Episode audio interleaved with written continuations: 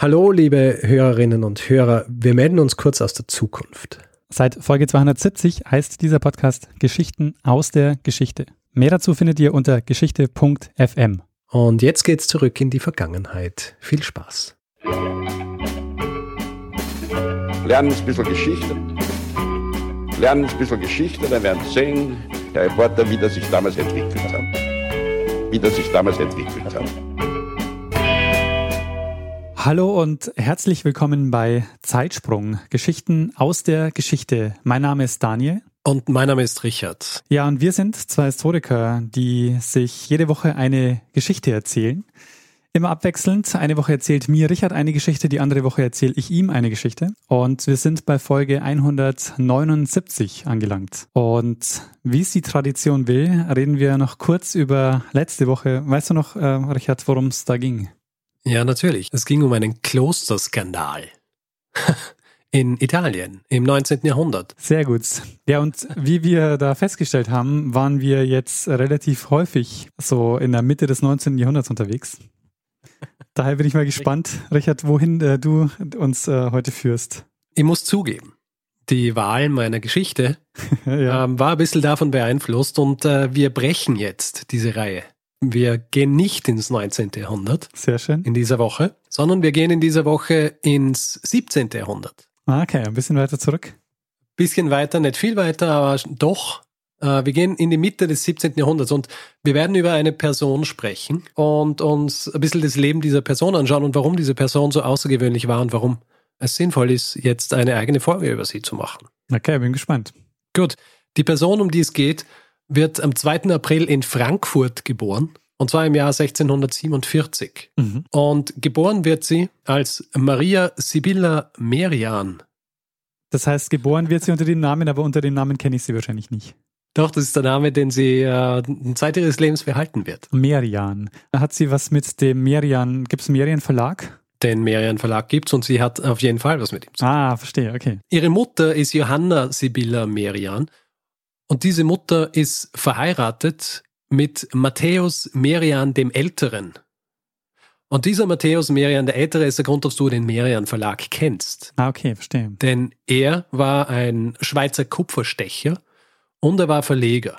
Er ist bekannt vor allem durch seine Darstellung von, von Städten und, und Landschaften und Illustrationen der Grand Voyage und durch seine Topographia Germaniae. Hm. Ansichten von Städten, Klöstern, Burgen, mehr als 2000 davon. Nicht schlecht. Dafür ist er berühmt. Er stirbt allerdings relativ schnell, nachdem seine, seine Tochter Maria Sibylla geboren wird. Sie wird im Jahr 1647 geboren, er stirbt im Jahr 1650. Sie ist also gerade erst drei Jahre alt, als er stirbt. Ihre Mutter heiratet aber wieder. Und zwar heiratet sie Jakob Marell. Dieser Jakob Marell ist selbst Maler und Kupferstecher. Und Jakob Marell erkennt recht schnell, dass Maria sehr talentiert ist und er fördert dieses Talent. Und Marell als professioneller Maler hat auch Lehrlinge mhm. und äh, nimmt dann schließlich auch, als Maria dann ein Teenager ist, äh, sie unter seine Fittiche. Bringt ihr da so im Grunde die Basics bei. Ja, also Umgang mit Wasserfarben, mit Ölfarben, wie man Dinge richtig mischt, Grundierung und äh, natürlich auch das Kupferstechen. Mhm. Du fragst dich jetzt natürlich, eine Frau in dieser Zeit ja. kann die einfach äh, so zur Malerin ausgebildet werden? Ja, ähm, die Frage stellt sich mir. Naja, es geht. Es geht natürlich. Offensichtlich. Denn das äh, erklärt Barbara Boyce, die ich nicht interviewt habe. das klingt jetzt so. Aber ich habe ihr Buch gelesen ja. über, über Maria Merian aus dem Jahr 2016. Barbara Boyce äh, erklärt, dass im 17. Jahrhundert noch die Möglichkeit einer freien Berufswahl durch die Frau äh, auf jeden Fall gegeben war, bleibt auch so lange Zeit, bis erst im äh, Jahr 1900 mit dem bürgerlichen Gesetzbuch mhm. äh, der Frau eigentlich die Möglichkeit genommen wird, dass sie selber den, den Beruf wählen kann. Ah, also das ist ja äh, das ist ja wahnsinnig absurd, wenn man sich das überlegt, dass mit dem bürgerlichen Gesetzbuch der Ehemann eigentlich äh, bestimmt hat, ob seine Frau arbeiten gehen kann und was sie arbeiten gehen kann. Ja. Also was das ja auch noch bis spät ins ins 20. Jahrhundert existiert hat. Und da ist auch immer behauptet wird, quasi, das war schon immer so. Das ist ja auch immer so ein war natürlich, Ja. war natürlich nicht immer so.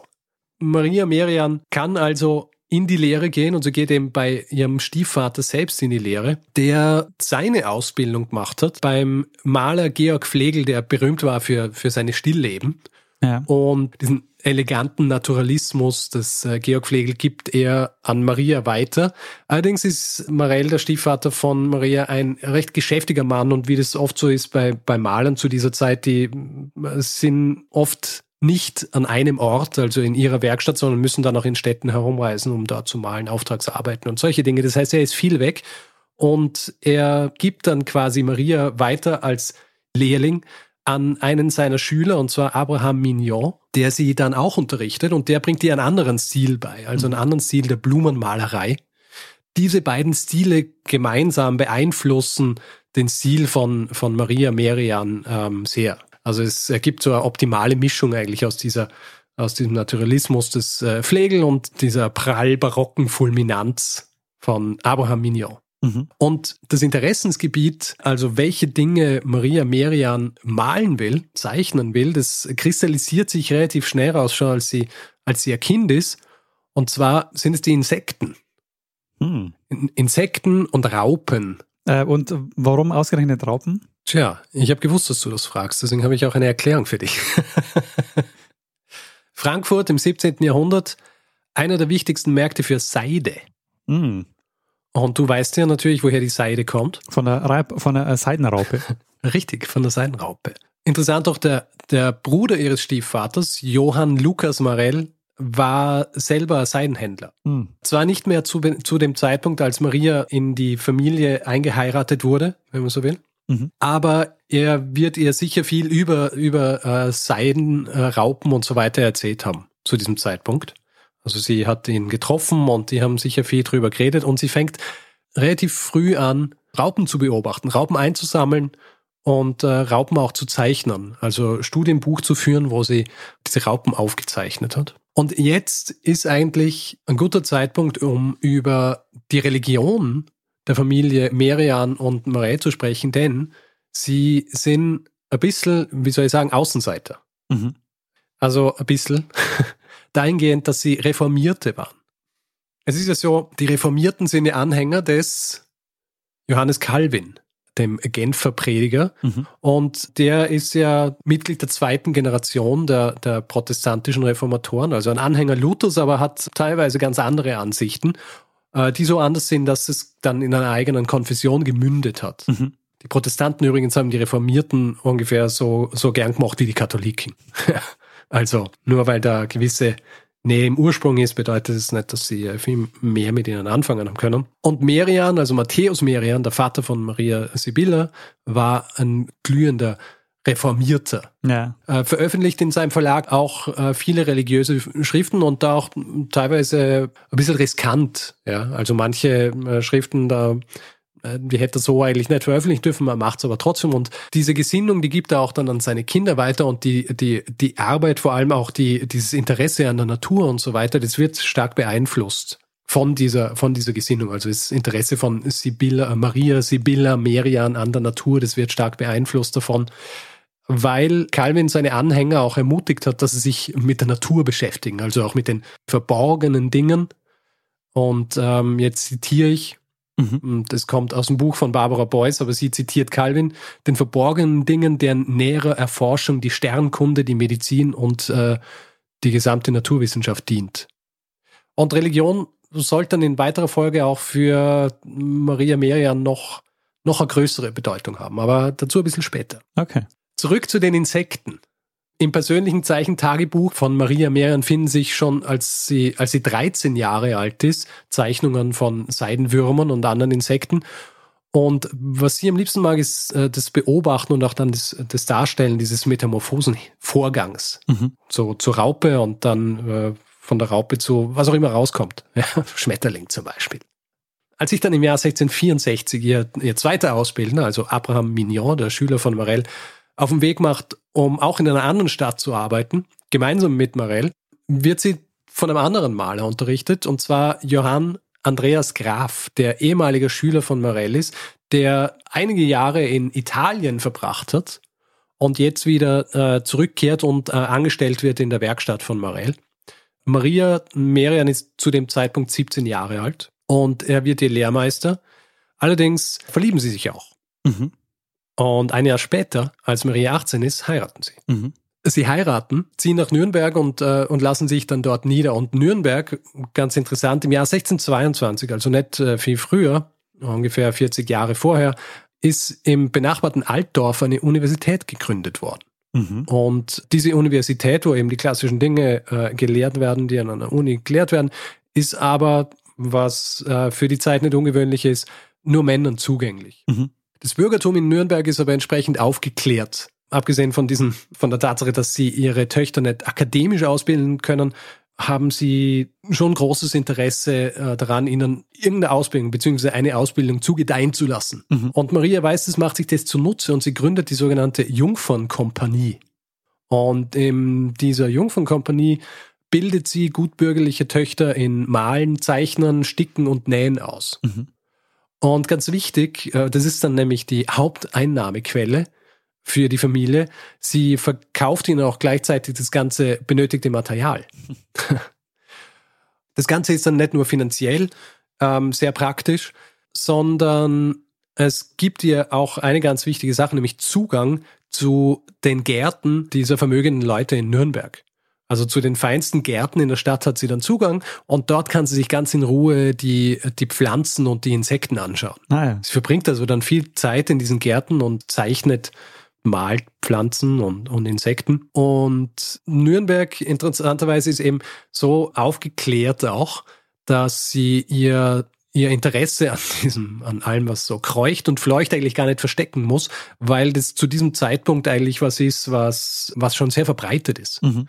Ja, also die Leute fangen wirklich an, sich für, für, für diese Dinge zu interessieren. Und abgesehen jetzt davon, dass sie eine Frau ist und deswegen auch ein bisschen außergewöhnlich ist, dass sie sich dafür interessiert, ist der Fokus ihres Interesses eigentlich nicht wahnsinnig außergewöhnlich für die Leute dort. Und äh, während sie also in Nürnberg arbeitet, bei der Jungfernkompanie, also diese Jungfernkompanie und dann auch immer in den Gärten ist und so weiter, veröffentlicht sie dann schon ihr erstes Buch. Im Jahr 1675 kommt das Florum Fasciculus Primus raus, das erste Blumenbuch.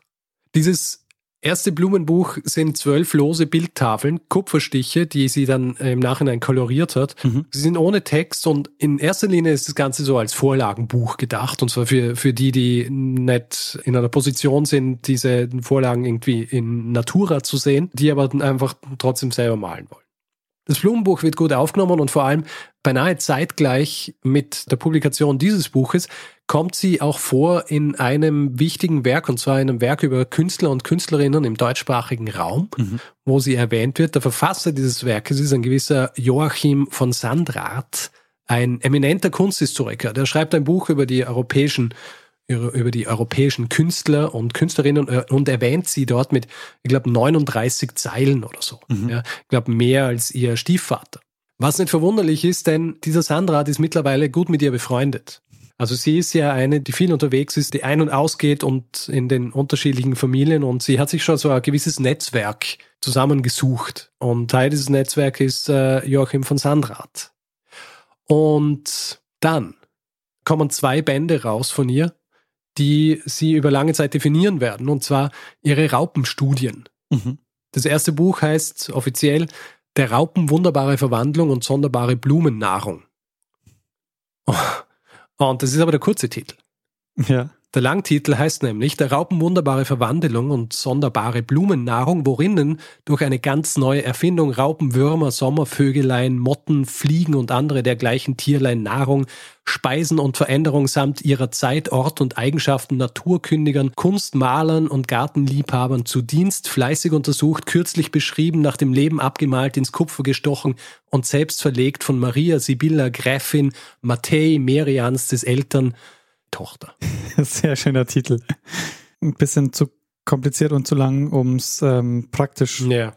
Deswegen steht er auch nicht auf dem Deckblatt, sondern Mhm. erst auf der zweiten Seite. Es ist im Grunde eine Beschreibung des Buches. ja. Ja.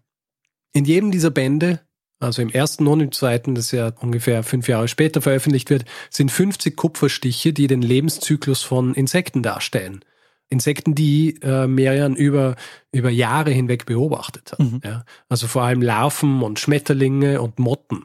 Und obwohl zu der Zeit, also wir sind jetzt da in einer Zeit, wo, wo die Insektenkunde schon bekannt ist, ja, also Leute haben, äh, haben Insekten untersucht, aber zu, zu dem Zeitpunkt, ähm, und da muss ich sagen, zu dem Zeitpunkt nur von Männern, ja, sie ist die erste Frau, die sich die, diese Dinge publiziert.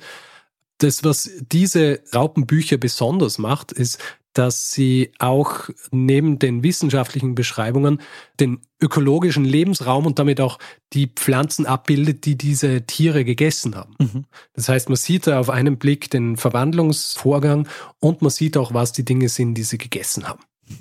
Nach diesem ersten Buch und vor allem dann auch nach dem zweiten Buch ist klar, sie ist eine Pionierin auf diesem Gebiet und ihre Bekanntheit nimmt ab 1683 immer mehr zu. Mhm. Ja. Zum Beispiel der Royal Society in London ist sie ein Begriff und auch der Universalgelehrte Gottfried Wilhelm Leibniz kennt und schätzt ihre Arbeit. Naja, ah den kenne ich wiederum. Den kennst du. Den kennst du jetzt natürlich wieder. Neben ihrer Arbeit tut sich familiär auch was. Ich bin jetzt ein bisschen gesprungen, was die Veröffentlichungen angeht, also das zweite Raupenbuch im Jahr 1683. Äh, vorher noch, nachdem im Jahr 1881 ihr Stiefvater Jakob Marell stirbt, kehrt Maria Merian mit ihrem Ehemann nach Frankfurt zurück, wo ihre Mutter lebt. Und dort hat sich so ein bisschen ein Streit ums Erbe ihres Stiefvaters äh, entwickelt, weil Marell hat einen Haufen Schulden hinterlassen. Allerdings hat er auch einen Haufen Bilder hinterlassen, die, äh, die ja veräußert werden können. Es ist aber so, dass zu diesem Zeitpunkt eigentlich die Mutter von, von Maria Merian mittellos ist. Das heißt, sie, äh, sie zieht bei ihnen ein und zu dem Zeitpunkt ändert sich dann auch noch was anderes äh, drastisch in ihrem Leben. Und zwar verlässt Maria Merian ihren Glauben. Okay. Und sie folgt nämlich ihrem Halbbruder Caspar Merian, der schon Jahre zuvor dem Ruf eines gewissen Jean de Labadie gefolgt ist. Und dieser Jean de Labadie ist ein französischer Jesuit, dem die bisherigen Konfessionen, die es gegeben hat zu diesem Zeitpunkt, einfach nicht nah genug waren an dieser echten, wahren christlichen Kirche. Mhm. Diesem äh, Jean de Labadie folgt Caspar Merian. Jean de Labadie stirbt zwar schon im Jahr 1674, allerdings hat er einen Nachfolger und unter diesem Nachfolger wird eine neue Gemeinde der Labadisten gegründet und zwar auf einem Anwesen im friesländischen Viewwert. Dort ist das Anwesen das Schloss Walter, das ihnen von, von Anhängerinnen zur Verfügung gestellt mhm. wird. Und dorthin zieht jetzt äh, Maria Merian mit ihren Töchtern und mit ihrer Mutter. Und interessant auch, sie zieht dorthin ohne ihren Ehemann. Ah, ja. Es ist nicht ganz klar, was passiert ist zwischen äh, Maria Merian und Graf, mhm. ihrem Ehemann. Es gibt nicht wirklich Aufzeichnungen darüber, was passiert ist, aber wir sprechen später noch äh, kurz drüber. Ja. In Friesland, wo sie jetzt hinzieht, widmet sie sich dann auch wieder völlig der Naturbeobachtung, hat auch freie Hand dort und ihr wird auch so ein bisschen die Arbeit abgenommen, weil in dieser Gemeinde werden die Kinder von vielen unterschiedlichen Leuten quasi aufgezogen, also nicht nur von den Eltern. Äh, es ist dort auch so gewollt, dass ähm, jedes Kind mehrere Onkels und Tanten hat, die äh, sich dann um sie kümmern. Sie kann sich also deswegen der Naturbeobachtung widmen. Sie widmet sich vor allem den Fröschen, also vor allem Geburt und Entwicklung von Fröschen. Mhm. Sie sammelt sie und äh, sie seziert sie auch dort.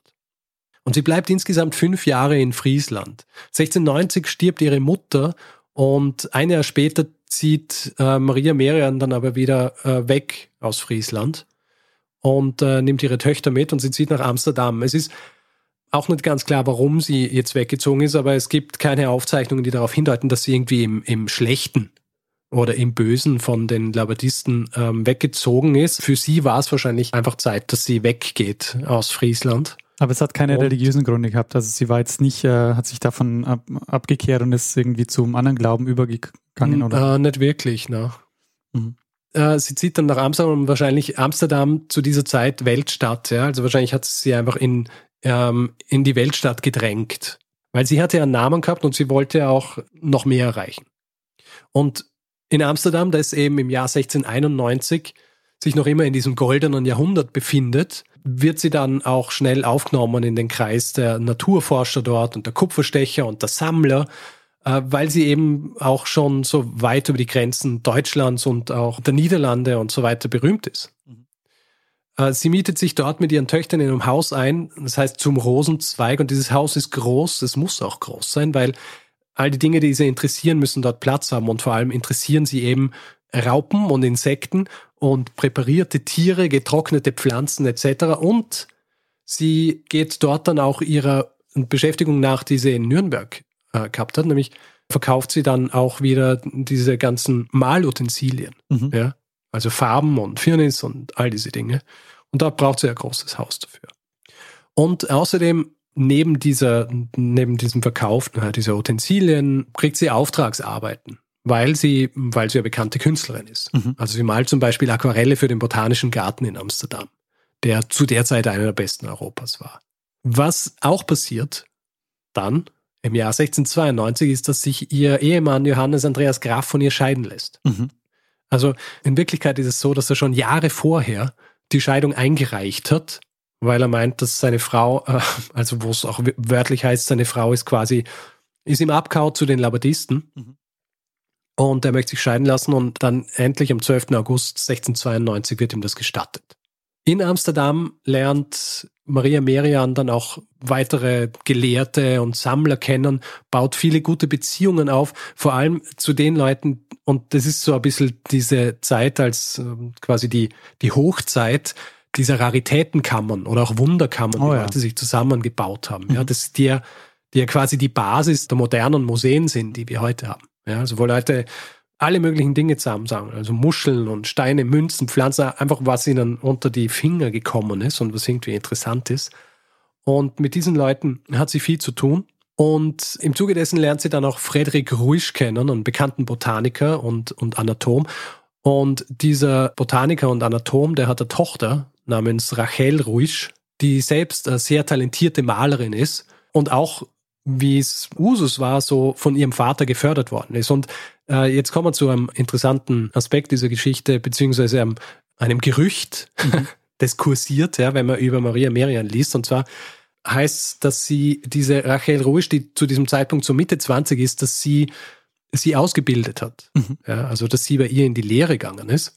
Aber Barbara Boyce in ihrem Buch erklärt, dass das höchstwahrscheinlich Unsinn ist, weil zu diesem Zeitpunkt, als Maria Merian nach Amsterdam kommt, ist Rachel Ruisch schon eine voll ausgebildete und gefragte Künstlerin. Mhm. Allerdings ist es sehr wahrscheinlich, dass sie sich ausgetauscht haben, weil sie eben eine gute Bekannte des Vaters war.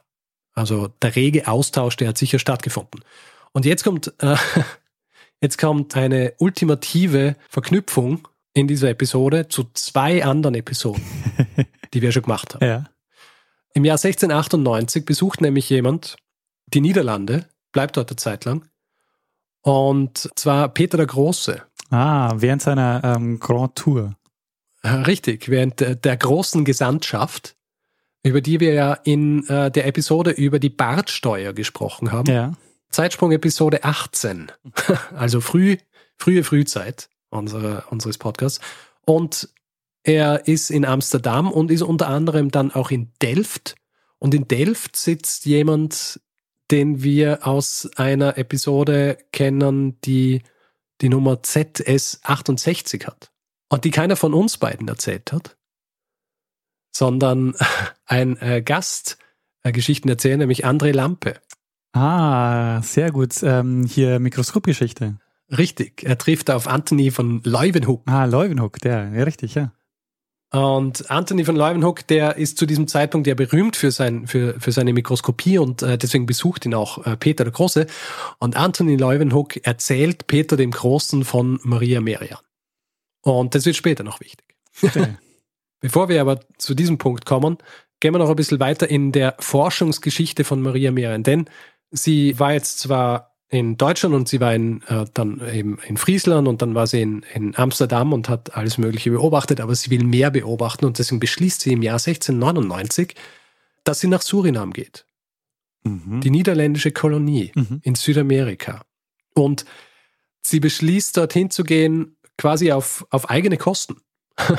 also was sehr außergewöhnlich ist, erstens einmal, dass überhaupt äh, Naturforscher so selbstständig irgendwo hinfahren. Besonders außergewöhnlich ist es, weil es eine Frau ist und weil sie das alles selbst finanziert hat. Also sie, sie verkauft viele ihrer Zeichnungen, um sich die Überfahrt und auch den Aufenthalt dort leisten zu können. Und zwar sie und ihre Tochter, mhm.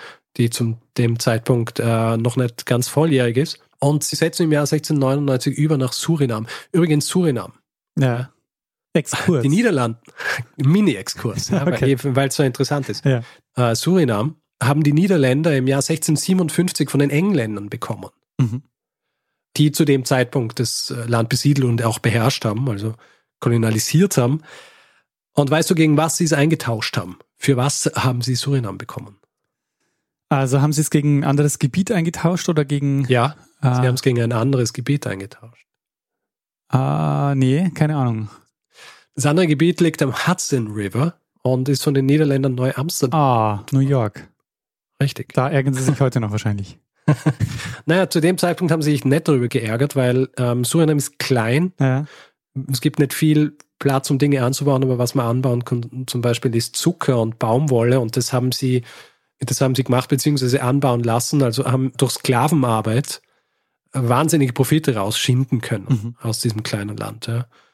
Und für die Niederländer war das zu dem Zeitpunkt auf jeden Fall profitabel, also sicher profitabler als diese kleine, diese kleine Insel am Hudson River. Ja. Deswegen zu dem Zeitpunkt hat es wahrscheinlich wie ein guter Deal geklungen. Maria Merian in Surinam hat sie jetzt die Möglichkeit, viele von diesen Spezies, die sie eigentlich nur so äh, in, in getrockneter Form oder sonst wie aus den Wunderkammern der Amsterdamer Sammler kennt, äh, direkt vor Ort zu beobachten. Ja. Und ihre Tochter Dorothea und sie, die lassen sich dort in äh, Paramaribo nieder und haben dort auch einen eigenen Garten, einen nahegelegenen Wald und auch Plantagen, in denen sie herumgehen können, Dinge sammeln, Dinge züchten und Merian untersucht eben die unterschiedlichsten Insektenarten, malt die unterschiedlichsten Tiere, äh, die exotischsten und, und Blumen und so weiter. Was wichtig ist, sie schreibt sich auch die lokalen Namen dieser Insekten auf, also nicht nur die, die irgendwie dann von den, von den Europäern gegeben worden sind. Mhm. Sie soll sich dann später auch darüber entrüsten, wie wenig Interesse die Kolonialherren an der lokalen Flora und Fauna gehabt haben. Also die, die haben sich sogar lustig gemacht über sie, dass sie sich für Insekten interessiert und nicht für, für den Zucker. Ja, so wie du ja, das ja beschrieben hast. Die wollten, die hatten nur ein Interesse daran, das Land auszubeuten. Ne? Richtig. Allerdings muss Maria Merian im Jahr 1701 ihren Aufenthalt in Surinam abbrechen. Und zwar, weil sie Malaria kriegt. Hm. Sie reist also wieder zurück, gemeinsam mit ihrer Tochter nach Amsterdam. Und die nächsten Jahre verbringt sie damit, diese Dinge, die sie gezeichnet und gemalt hat, in Form zu bringen und über Kupferstiche und so weiter zu produzieren. Und dann schließlich im Frühjahr 1705 wird das Ergebnis dieser jahrelangen Arbeit dann publiziert und zwar in Form des Buches Metamorphosis Insectorum Surinamensium.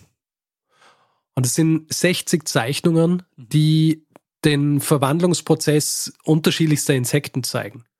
Es erscheint jetzt nicht nur auf Deutsch, sondern es erscheint auf, also es erscheint nicht einmal auf Deutsch, sondern es erscheint auf äh, Latein und Niederländisch. Mhm. Was wichtig ist, weil ihre Raupenbücher sind zwar sehr gut aufgenommen worden, aber die sind nur auf Deutsch veröffentlicht worden und deswegen ist sie nur am relativ beschränkten Gelehrtenkreis wirklich so geläufig gewesen. Jetzt wird es auf Latein und Niederländisch veröffentlicht und ihr Ruf als eine der führenden Naturforscherinnen und Künstlerinnen wird endgültig zementiert. Das Buch selber ist, ist für die Zeit einfach bahnbrechend. Also bis ins Jahr 1700 hat es ganz wenig Farbillustrationen über Insekten aus der, aus der neuen Welt gegeben. Mhm. Und wie eben auch schon bei ihren Raupenbüchern ist dieses Auge fürs Detail von Maria Merian ein maßgeblicher Grund für, für den Erfolg des Werks. Die Schmetterlinge übrigens sind in ihrer tatsächlichen Größe abgebildet. Und äh, jede Abbildung enthält dann auch noch eigene wissenschaftliche Informationen. Mhm. Im Jahr 1715 erleidet Maria Merian einen Schlaganfall der sie dann teilweise gelähmt zurücklässt. Sie arbeitet aber trotzdem noch weiter in Amsterdam, aber kann natürlich nicht äh, so gut arbeiten wie vorher, sitzt im Rollstuhl. Und jetzt kommt die eine Person wieder, von der ich vorher gesprochen habe. Peter der Große. Peter der Große. Gegen Ende 1716, Anfang äh, 1717 besucht er nochmal Amsterdam an das er gute Erinnerungen hat von äh, seiner Gesandtschaft. Diesmal ist er begleitet von seiner Frau und von seinem schottischen Leibarzt Robert Erskine. Mhm. Und er erinnert sich an das, was ihm, was ihm Leuwenhoek gesagt hat. Also, dass er Leuwenhoek, der ihm erzählt hat von Maria Merian und vielleicht ist, ist ihm auch zu dem Zeitpunkt schon von anderer Quelle zugetragen worden, was für große Forscherin und Künstlerin in Amsterdam sitzt und er schickt diesen Erskine zum Haus von Maria Merian, um sie zu treffen. Allerdings ist Maria Merian gesundheitlich so angeschlagen, dass sie nicht selbst empfangen kann, aber Ihre Tochter Dorothea legt Erskine äh, Mappen mit Zeichnungen vor und verkauft schließlich 294 Zeichnungen an Erskine für insgesamt 3000 Gulden. Mhm. Erskine selber kauft sich auch ähm, ein Studienbuch von Merian und man weiß aber nicht genau, wie viel er dafür bezahlt hat. Es wird aber schlussendlich in der, in der Zarensammlung landen. Also da ist es noch immer. Mhm. Nicht viel später, nach diesem Besuch von Erskine im Haus von Merian am 13. Jänner 1717 ist dann der Lebensweg von Maria Sibylla Merian beendet. Am 17. Jänner, also vier Tage später, wird sie dann in einer kleinen, überhaupt nicht pompösen Feier beerdigt. Es gibt, es gibt so äh, Gerüchte, dass sie verarmt gestorben sei, was angesichts der Tatsache, dass sie gerade für 3000 Gulden Zeichnungen abgekauft worden sind, so nicht wirklich stimmt. Und vor allem wäre ein pompöses Begräbnis gar nicht ihr Ziel gewesen. Mhm. Also als Calvinistin, ja, später Labadistin, wäre das gar nicht ihr Ziel und deswegen ist es mit ziemlicher Sicherheit so gewollt gewesen. Mhm. Posthum wird ihr letztes Werk veröffentlicht und zwar das dritte Raupenbuch. Dieses Raupenbuch, auf das hat sie trotz ihrer Arbeit in Suriname und so weiter nie vergessen. Man hat immer daran gearbeitet. Es wird posthum von ihrer Tochter veröffentlicht unter dem Namen Erucarum Ortus Alimentum et Paradoxa Metamorphosis. Und diese Tochter übrigens, die übersiedelt dann später mit ihrem Mann nach St. Petersburg, wo er Hofmaler wird und Direktor der, der Gemäldegalerie und sie unterrichtet dann an der neu gegründeten Akademie der Wissenschaft. Ah, interessant. Und das war meine Geschichte über Maria Sibylla Merian, die wohl berühmteste Naturforscherin und äh, Naturforscher-Pionierin, Insektenpionierin und Künstlerin des späten 17. Jahrhunderts.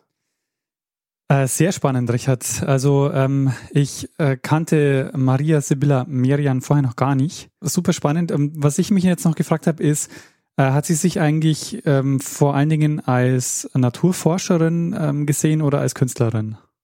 Ich weiß es nicht, aber ich kann mir vorstellen, dass die Unterscheidung nicht äh, so hart war. also zwischen, zwischen Naturforscherin und Künstlerin. Also wahrscheinlich ist dieses Naturforschen beziehungsweise dieses Dinge zeichnen und Dinge richtig zeichnen und Dinge mit einem Auge fürs Detail zeichnen, das geht einher mit, mit Dinge einfach entsprechend beobachten müssen und Dinge entsprechend beobachten bedeutet, dass du, äh, dass du, dies, dass du sie erforschen musst. Mhm. Ja? Also das eine bedingt dann eigentlich wirklich so das andere. Und ich meine, Glück hat sie gehabt, dass sie einfach so talentiert war und so eine gut ausgebildete Künstlerin weil das war einfach ein Unikum damals. Also viele dieser anderen Insektenforscher oder Großteil der anderen Insektenforscher, die es ergeben hat zu diesem Zeitpunkt, also äh, viele nicht, aber die, die es gegeben hat, die haben teilweise auch ihre Insekten selber gezeichnet und so weiter, aber niemand, niemand so gut wie, wie Maria Merian. Was ich sehr spannend finde, dass sie auch dieses Interesse gehabt hat, so äh, detailliert an dieser ähm, dann Entwicklung auch von Insekten und so. Also ich meine, ja. das ist ja, also zum einen so diesen, diesen künstlerischen ähm, Impuls zu haben, ja, und auf der anderen Seite aber auch diese, diese Leidenschaft quasi, was ja auch schon sowas, ja, eher Wissenschaftliches hat. Ja, und das Interessante ist auch äh, dieser Sandrat, von dem ich gesprochen habe vorhin, der sie erwähnt hat in seinem Werk über die Künstlerinnen und Künstler Europas, der erwähnt auch in seiner Beschreibung, dass sie sich spezialisiert hat auf diese Insekten und auf nicht nur auf die Insekten, sondern auch auf den Kot der Insekten und solche Dinge. Ja. Und aber auch nicht irgendwie ähm, nicht wertend oder so in die Richtung, sondern eher bewundernd. Also, dass sie sich mit, mit diesen Dingen auseinandersetzt und hat es ganz groß, großartig gefunden. Weil es zu diesem Zeitpunkt einfach was war, für das sich die Leute einfach angefangen haben zu interessieren. Also nicht nur das Große, sondern auch das Kleine, ja. Also heutzutage würde man wahrscheinlich schon sagen, dass das ein bisschen nerdig war, ne? ja, natürlich war es nerdig. Wenn du in so einer Disziplin ähm, brillieren willst, dann musst du halt nerdig sein. Ja. Und ähm, ich äh, muss gestehen, weil ich war mir jetzt nicht ganz sicher, ich wusste nämlich, dass es, ähm, ich arbeite für die, für die Uni Hamburg und ähm, wir koordinieren ein Forschungsschiff.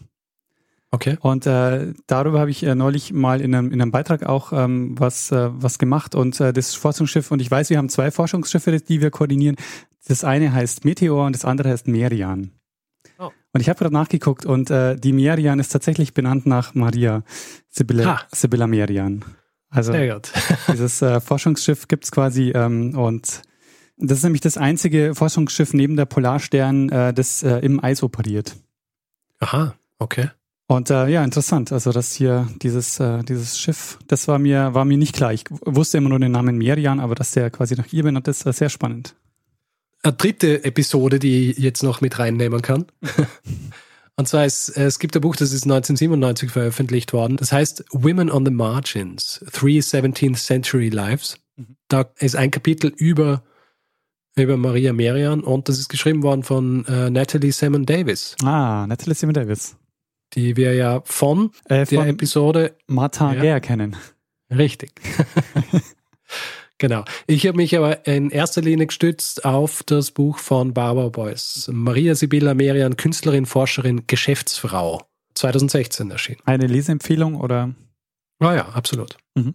Also wie so oft, ja, sind so viele interessante Dinge in diesem Buch gestanden, dass ich Schwierigkeiten gehabt habe, das äh, alles so zu containen. Ja. Aber ja, da ist auf jeden Fall eine Leseempfehlung, ja.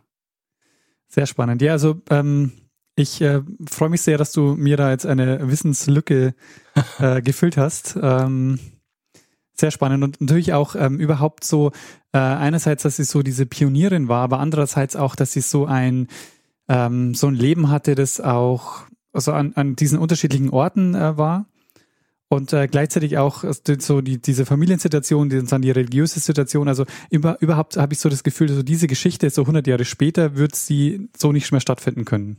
Na, die Gegebenheiten, die waren schon ideal für sie zu diesem Zeitpunkt. Also dann, äh, ja, wie du sagst, 100 Jahre später, da hat sich, da hat sich schon viel verändert. Da hätte sie wahrscheinlich nicht dieselbe Laufbahn einschlagen können und natürlich wäre auch dann rein vom, vom, vom Forscherstandpunkt her, vom Forscherinnenstandpunkt her, hätte sie sich da an ganz andere Dinge halten müssen. Ja. Also da hat niemand, wahrscheinlich kein Hahn mehr danach gekräht, dass sich jemand hinsetzt und ähm, und Raupen malt. Ja, faszinierend. Also auch eine faszinierende Persönlichkeit und aber auch eben so auf vielen Ebenen. Ähm, schade, dass sie halt dann nicht mit Peter dem Großen noch äh, den Kontakt halten konnte. Das wäre natürlich auch noch yeah. interessant. Aber sag mal, ähm, würdest du denn sagen, ähm, mir, mir, also mir hat sie ja vorher nichts gesagt, aber auch die Tatsache, dass, dass es dieses Forschungsschiff zum Beispiel gibt, ähm, deutet ja schon darauf hin, dass man, dass man sie auch in, in späteren Jahren auch schon gewürdigt hat für das, was sie gemacht hat. Ja, ja. Also sie ist jetzt keine, ja. die, die quasi vergessen wurde. Na, sie ist äh, überhaupt nicht. Also die ist äh, entsprechend gewürdigt worden und ist auch wirklich noch so im Bewusstsein. Mhm. Ja. Ich habe auch nicht viel, also ich habe den Namen gekannt, aber ich habe so gut wie nichts gewusst über sie. Also ich glaube, das sind unsere beiden äh, äh, Bildungslücken hier und nicht äh, generelle, generelles Vergessen. Sehr gut. Ja, umso besser, Richard, dass du äh, dann uns jetzt beide mal auf Stand gebracht hast. Gerne. würde ich sagen, äh, machen wir Sack zu, oder? Ja, machen wir das äh, und machen wir einen Feedback-Hinweis-Blog. Gut. Also wer Feedback geben will zu dieser Episode oder anderen, kann es entweder auf unserer Seite machen, zeitsprung.fm, kann uns ein E-Mail schicken, feedback at zeitsprung.fm, auf Twitter sind wir auch, twitter.com slash zeitsprung.fm, persönlich auch, ich at Stormgrass, Daniel at Messner, Facebook sind wir auch, facebook.com slash zeitsprung.fm und wer uns bewerten will und Reviews schreiben, worüber wir uns immer sehr freuen, kann es zum Beispiel auf iTunes machen, da ist dann die Sichtbarkeit am höchsten. Oder zum Beispiel auch auf panoptikum.io. Ja, und außerdem gibt es die Möglichkeit, uns finanziell zu unterstützen. Wir haben alle Hinweise, die ihr braucht, um uns ein bisschen was in den Hut zu werfen, auf der Webseite zusammengefasst und würden uns freuen, wenn ihr uns dabei unterstützt, hier jede Woche eine Geschichte zu erzählen. Und wir bedanken uns in dieser Woche bei Enrico, Oliver, Lise, Sebastian, Florian, Lysander, Frank, Hendrik, Nikolaus, Gysi und Franz, Daniel, Jonas, Dominik, Martin, Robert, Helmut, Philipp, Hendrik, Holger und Marc. Vielen, vielen Dank für eure Unterstützung. Ja, vielen herzlichen Dank. Ja, Richard, wir haben die Geschichte, wir haben den Feedback-Hinweis-Blog. Was bleibt uns noch? Uns bleibt jetzt eigentlich nur noch, dass wir der einen Person das letzte Wort geben, die es immer hat. Bruno Kreisky. Lernen ein bisschen Geschichte. Lernen ein bisschen Geschichte, dann werden Sie sehen, der Reporter, wie das sich damals entwickelt hat. Wie das sich damals entwickelt hat. Diese, kennst du den? Äh, nee, sagt mir nichts. Ah ja, du hast jetzt so wissentlich ähm, Ja gesagt. Ich bin davon ausgegangen, du hast jetzt du hast zwei Georg Flegel bei dir in der, in, in der Wohnung hängen. nee, äh, was so äh, Kunst äh, betrifft, bin ich, äh, also zumindest diese ältere Kunst bin ich sehr unbelesen. Verstehe.